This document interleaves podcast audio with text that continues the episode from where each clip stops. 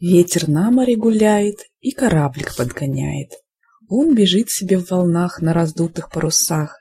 Корабельщики девятся, на кораблике толпятся. На знакомом острову чудо видят наяву. Город новый златоглавый, пристань с крепкою заставой. Пушки с пристани палят, кораблю пристать велят. Пристают к заставе гости, князь Гвидон зовет их в гости. Их он кормит и поит, и ответ держать велит. Чем вы, гости, торг ведете, и куда теперь плывете? Корабельщики в ответ. Мы объехали весь свет, торговали соболями, чернобурыми лесами. А теперь нам вышел срок, едем прямо на восток, мимо острова Буяна в царство славного Салтана. Князь им вымолвил тогда, «Добрый путь вам, господа, по морю, по океану, к славному царю Салтану. От меня ему поклон. Гости в путь, а князь Гвидон с берега душой печальной провожает бег их дальний. Глядь, поверх текучих вод лебедь белая плывет. Здравствуй, князь ты мой прекрасный, что ты тих, как день ненастный. Опечалился чему? говорит она ему. Князь печально отвечает, грусть тоска меня съедает. Одолела молодца, видеть я б хотел отца. Лебедь князю, вот в чем горе. Ну, послушай, хочешь в море полететь за кораблем? Будь же, князь ты, комаром. И крылами замахала, воду с шумом расплескала и обрызгала его с головы до ног всего. Тут он в точку уменьшился, комаром обратился, полетел и запищал, судно на море догнал, потихоньку опустился на корабль, в щель забился. Ветер весело шумит, судно весело бежит мимо острова Буяна к царству славного Салтана. И желанная страна вот уж издали видна. Вот на берег вышли гости. Царь Салтан зовет их в гости. И за ними во дворец полетел наш удалец.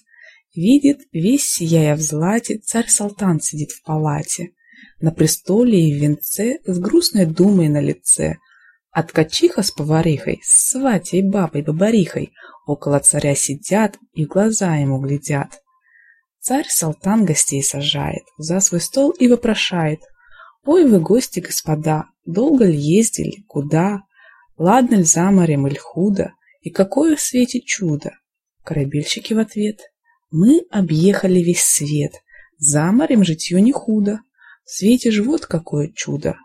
В море остров был крутой, ни привальный, ни жилой, он лежал пустой равниной, рос на нем дубок единый, а теперь стоит на нем новый город с дворцом, с златоглавыми церквами, с теремами и садами, а сидит в нем князь Гвидон, он прислал тебе поклон.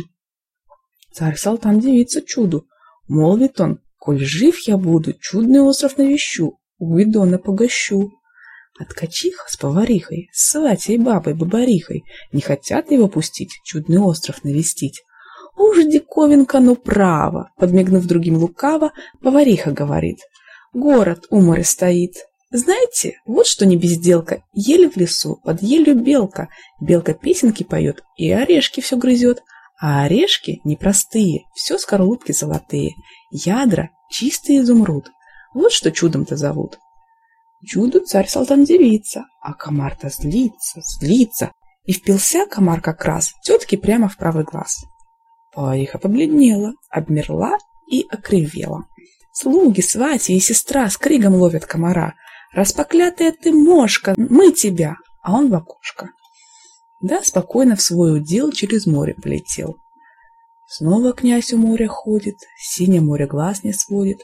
Глядь, поверх текучих вод лебедь белая плывет. Здравствуй, князь ты мой прекрасный, что ж ты тих, как день ненастный? Опечалился чему? говорит она ему.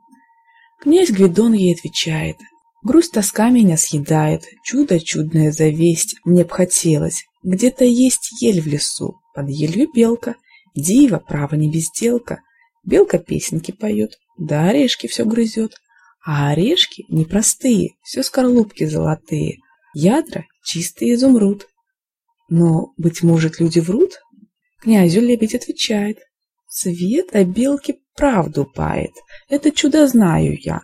полно, князь, душа моя, не печалься, рада службу оказать тебе я в дружбу. С ободренной душой князь пошел себе домой. Лишь ступил на двор широкий, что ж, под елкой высокой видит белочка при всех золотой грызет орех, изумрудец вынимает, а скорлупку собирает, кучки равные кладет и с присвисточкой поет, при честном при всем народе, в осаду ли в огороде. Изумился князь Гвидон. «Ну, спасибо», — молвил он. «А это лебедь, дай ей Боже, что и мне, веселье тоже». Князь для Белочки потом выстроил хрустальный дом, караул к нему приставил и притом дика заставил строгий счет орехом весть, князю прибыль, белке честь.